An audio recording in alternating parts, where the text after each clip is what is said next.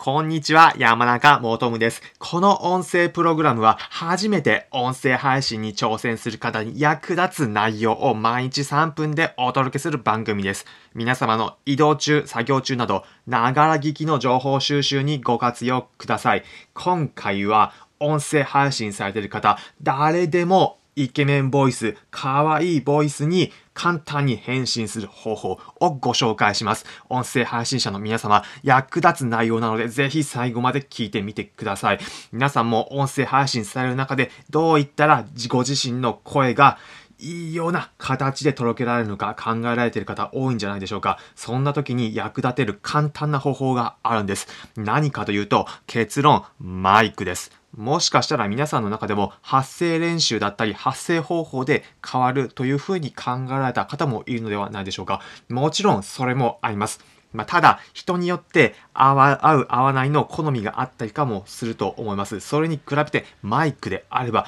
どなたでも簡単に皆様話している声が聞いている方にとって聞き取りやすいこと、いわゆるイケメンボイス、略してイケボ、可愛いボイス、略してカワボの声になることができるんです。皆さんも音声聞くときになんかこの声聞き取りづらいなというような思い、経験あるのではないでしょうか。周りの環境音、工事に関係する音だったり、また皆様の住んでいるところによって周りがちょっとうるさくて声がどうしても自分では伝えたいんだけどうまく音が取れないようになっているというようなことあるかもしれません。そんな時、どうしても一番の解決方法としてはマイクがおすすめなんです。どんな方でもマイク変えるだけでイケボ、カワボに変身することできます。まあ、どういったマイクがいいのかなというふうにここまで聞かれた方は思うかもしれません。例として私が今この皆さんが聞いている声を収録するときに使っているマイクをご紹介させていただきます。今回紹介する今私が撮っているマイクは手話という、ま、老舗の音声収録のメーカーが出している MV88 プラスというマイクになります。ま、気になる方は、えリンク先を概要欄に貼っておくので、そちらの URL からチェックしていただきたいんですが、ま、結論何がいいのかというと、一番のポイントは音声クリアに取れることです。まポイント3つあるんですが、一番のポイント、やはり音声が何より大事というところなので、質が保てるということです。皆様の家で収録するときには、できるのはもちろん外でも専用のカバーをつけることによって、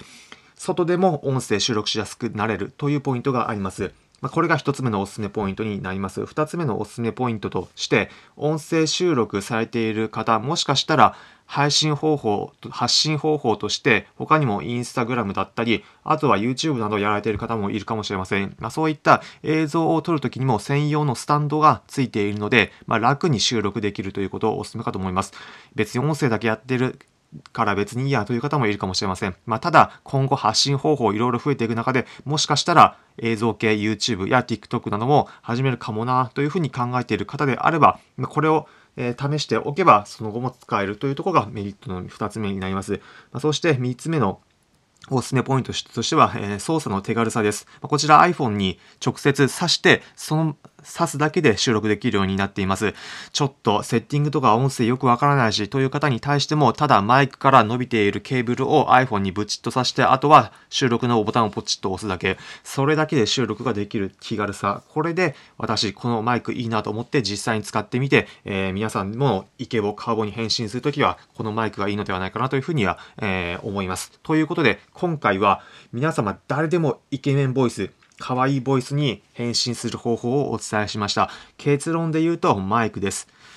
発声方法などと違ってどなたでもこの瞬間でいきなりイケメンボイス、可愛いボイスに変身することができます。まあ、気になる方は説明欄のところに今回紹介したマイクについては URL 貼っておくのでそちらからチェックしてみてください。今回の内容参考になったという方は、いいねの高評価や、またこの音声プログラム終わる前に、ポチッとフォローのボタンをお願いします。まあ、補足で言うならば、皆さん、このマイクいきなりちょっとなというふうに思う方もいるかもいるかもしれません。マイクいきなりハードルが高いという方もいるかもしれません。まあ、そういった方は、一つの基準としては、1週間音声配信続くかどうかということで、えー、考えていただければというふうに思います。いきなりマイク買っても、1週間もしないうちに音声配信始めてしまったら、なんかもったいいないなっていうふうに思うかと思います。私自身もそういうふうに思います。まあ、なので最低でも音声配信1週間続くかどうかという視点で考えていただければというふうに思います。1週間も続かないものに、まあ、マイクまで投資するのは、まあ、正直、あのー、時間、時間的にも金銭的にももったいないと思うので、試しに1週間続けてみて、あ、音声配信楽しいな、だったり、このままやっていきたいなというふうな思いになった方であれば、試しにイケボカーボンになるためのマイクも試してみてください。まあ、ただ1週間続けるためにどうしたらいいのかなと、そもそも1週間続くのかなというふうに思う方もいるかもしれません。まあ、そんな方には、えー、簡単にどなたでも1週間続けられるような音声配信1週間続けられるような方法についても、えー、また紹介したいと思います。まあ、ただこ、こで紹介するとさらに長くなってしまうので、それについてはまた次回、えー、ご紹介したいと思うので、え、聞き逃したくないという方はぜひ、えフォローのボタンをポチッとお願いします。ということで、え今回の内容終わりになります。それでは皆さん、良い一日をお過ごしください。また次回お会いしましょう。それじゃあ。